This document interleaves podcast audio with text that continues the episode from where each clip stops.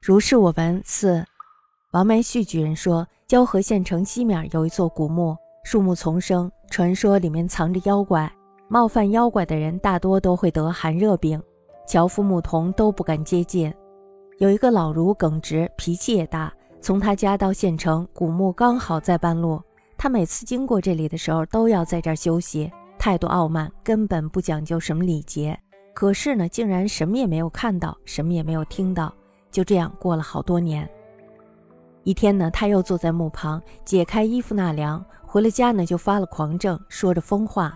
以前把你当做古君子，所以任凭你放荡，不敢冒犯你。你最近做了亏心事儿，才知道以前你堂堂正正的行为都是装出来的。现在再也不怕你了。家人再三拜求祈祷，老儒还是昏昏沉沉的好几天才痊愈。从此以后，他气馁胆虚。每次经过这个地方，都低头疾步走过。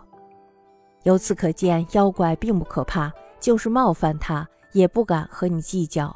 同时，也可知妖怪很可怕，只要行为稍有污点，即使很隐秘，他也都能知道。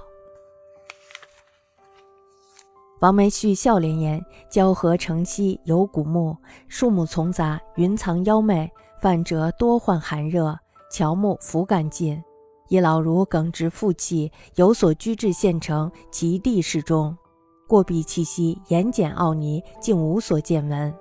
如是数年，一日又作目测，叹息纳凉，归而发狂，瞻语曰：“囊与汝为古君子，故任汝放诞，未敢侮辱。汝今乃作负心事儿，之从前规矩拒不，皆冒失心非。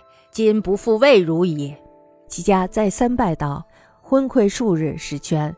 自是索然气馁，每经其地，则俯首疾屈。观此之媚不足畏，心苟无邪。